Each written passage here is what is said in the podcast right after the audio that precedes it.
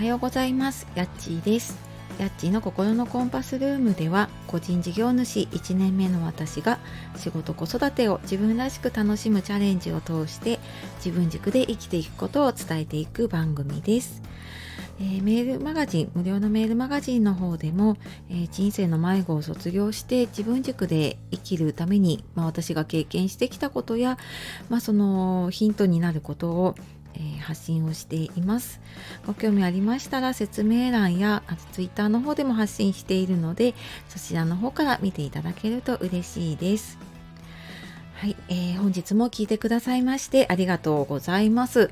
えー、いつもねあのいいねやコメント本当にありがとうございます、えー、週明け月曜日になりましたがいかがお過ごしでしょうか？4月に入ってねもうあっという間になんか もう10日が過ぎてねあの 本格的になんかもう新年度もスタートをしてうちのね小学生の息子の学校の方も、まあ、今週からねあの通常モードに戻るかなっていう感じです。はい、で今日はですねあの土曜日かなに親子トークの時にネットショップの話をねあのさせていただいてであそうそうあの早速ご購入いただいて この前ラジオで話した後に、えー、早速あのフォロワーさんの方でねあの商品一つご購入くださって本当にありがとうございます。で、まあ、そこからの話なんですけれども親子で楽しくお金の知識を身につける方法っていうことでちょっとお話をしようと思いました。で、えー、ネットショップは私自身も実はやるのが初めてで、まあ、自分のうんサービスとかねスキルとかを売って仕事をするっていうことはしてるんですけれどもそのショップに何か商品を出すっていうことが初めてだったんですね。で、まあ、そもそも何でやろうと思ったかっていうとメルカリとかはねあの親子でいらないものを売ったりとかしていたんですけれどもなんかその片付けてた時にその自分が作ったものが出てきてでなんかこれどうしようかって言った時にまあじゃあメルカジで出すかもしくはなんか自分でショップとか出してみるかみたいな話をした時に じゃあやってみるっていうことだったので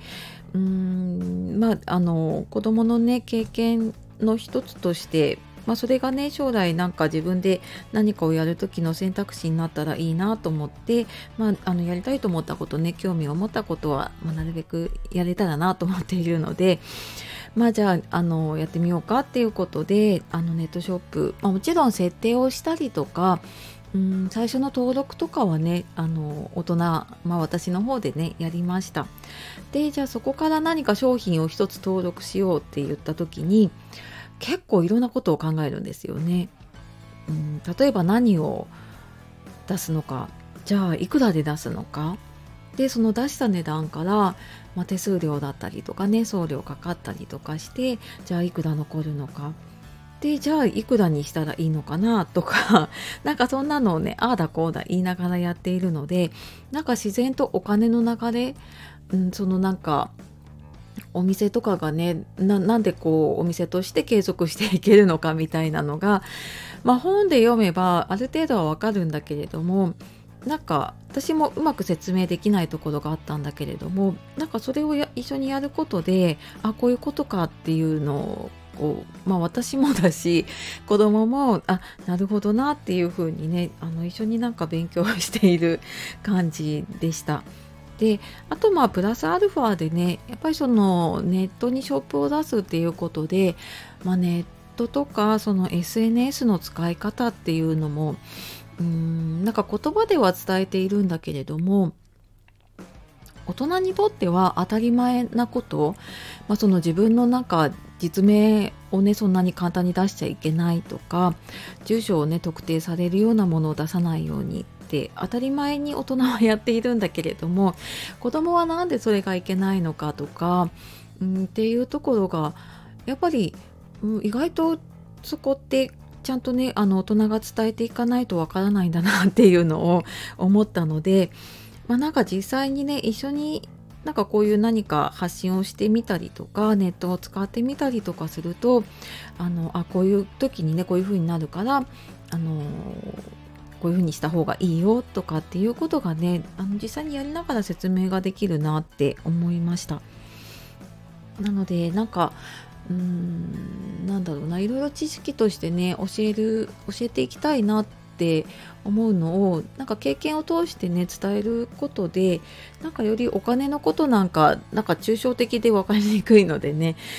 何かをこう一緒にやってみるっていうことでね伝えられたりとか、まあ、一緒にねあの知識身につけたりできるななんて今回のことで思いました。はい、えー、一つ前のね放送の方でそのネットショップのお話しているのでよかったら聞いてみてください。はい。では今日も最後まで聞いてくださいましてありがとうございました。では、えー、素敵な一日をお過ごしください。えー、ハッチがお届けしました。さようなら、またね